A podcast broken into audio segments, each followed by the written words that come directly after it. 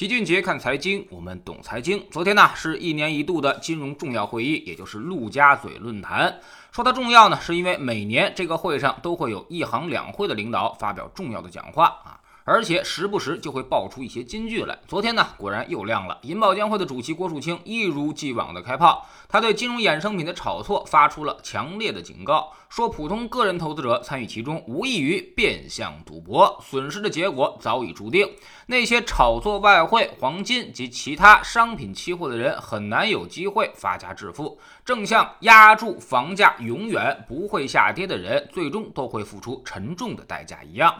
有人说，那您警告金融衍生品就警告金融衍生品呗，非带上房子干啥呢？而且这句话还很有深意，正像压住房价永远不会下跌的人，最终会付出沉重的代价一样。那么压住房价的人真的付出沉重的代价了吗？好像大家似乎还体会不出来吧。过去几年，甚至压住房价只涨不跌的人似乎都赚到钱了，有的甚至还发家致富了。那么郭主席的话到底该怎么理解呢？在我们知识星球秦觉的粉丝群里面，这也是大家昨天最关注和讨论最多的话题。其实呢，你要清楚他的身份，郭主席那可不是一般的专家学者、自媒体人，他告诉你的不是以前的事儿，他说的那都是以后的事儿，或者说，那他可不是警告你、诅咒你这么简单，而是要主动出击，主动送给你沉重的代价的。我们不妨总结一下郭主席这几年的重要讲话。二零一六年，他说引导居民合理有效组合投资，还告诉大家有恒产者有信心啊。当时买房买股票那似乎都是对的，拿到现在收益都是巨大的。二零一七年，他开始严厉批评房地产，坚决抑制部分地区的房地产泡沫。也就是在这一年，很多地方房价见了高点，现在基本都没涨回去。像环境楼市，距离二零一七年的高点已经跌去了五成以上。二零一八年更著名的讲话来了，他提示大家 P to P 千万不要买了，收益率超过百分之六就要打问号，超过百分之八就很危险，超过百分之十以上就要准备好损失全部的本金。嘿，结果随后整个 P to P 行业收网，一年时间那是风声鹤唳，无数投资者真的就全军覆没，损失了全部本金，到现在能拿回来的资金量也是少之又少。而到了二零一九年和二零二零年，郭主席开始跟房地产杠上了，连续警告大家房。房地产就是金融行业的灰犀牛，威胁着金融安全。然后主动行动，给开发商画了三条红线，又开始限制个人住房贷款的占比，整个卡死了楼市的流动性，让现在很多开发商已经如热锅上的蚂蚁一样，五折卖房现在已经出现，未来价格战估计也是在所难免。今年他又提出了沉重代价的论调，这不禁让很多炒房的人开始有心里打鼓了。后面他到底还要干点啥呢？上次提到代价之后，就主动刺破了 P2P 的泡沫，这次莫非又要有什么行动？老齐认为这个非常非常有可能。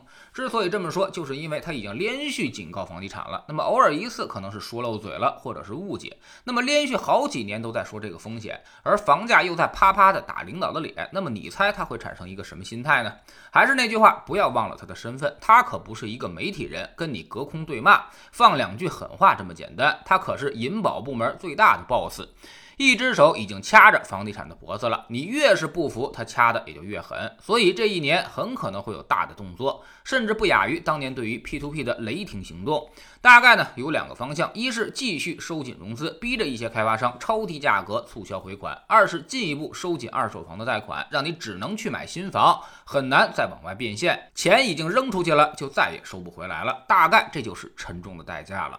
当然，郭主席今年不只是针对楼市，他的本本意呢还是金融衍生品的炒作。他一下点了炒汇、炒黄金、炒商品诸多金融领域，就是说这些地方他已经在重点布控了。未来期货市场很可能会遭遇一场巨大的风暴，肯定会加强监管，打击资金炒作。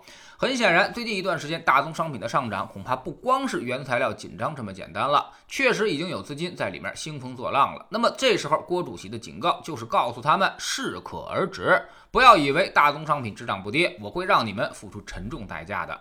这其实跟老齐在知识星球齐俊杰的粉丝群里面判断的是一样的，下半年周期一定会出现逆转，大宗商品会出现高位跳水。只是我们的依据是周期判断，而郭主席可能会主动出击，所以大家千万要小心了。近期大宗商品的市场波动会明显加剧，未来估计会充分换手，然后就该坑杀追高者了。这郭主席一口气警示了这么多的资产，唯独没有提到股债。那么大家可以想想，这到底是什么意思？告诉你，其他的都不要投了，会有沉重代价。那么他没说的呢，是不是可以投资了呢？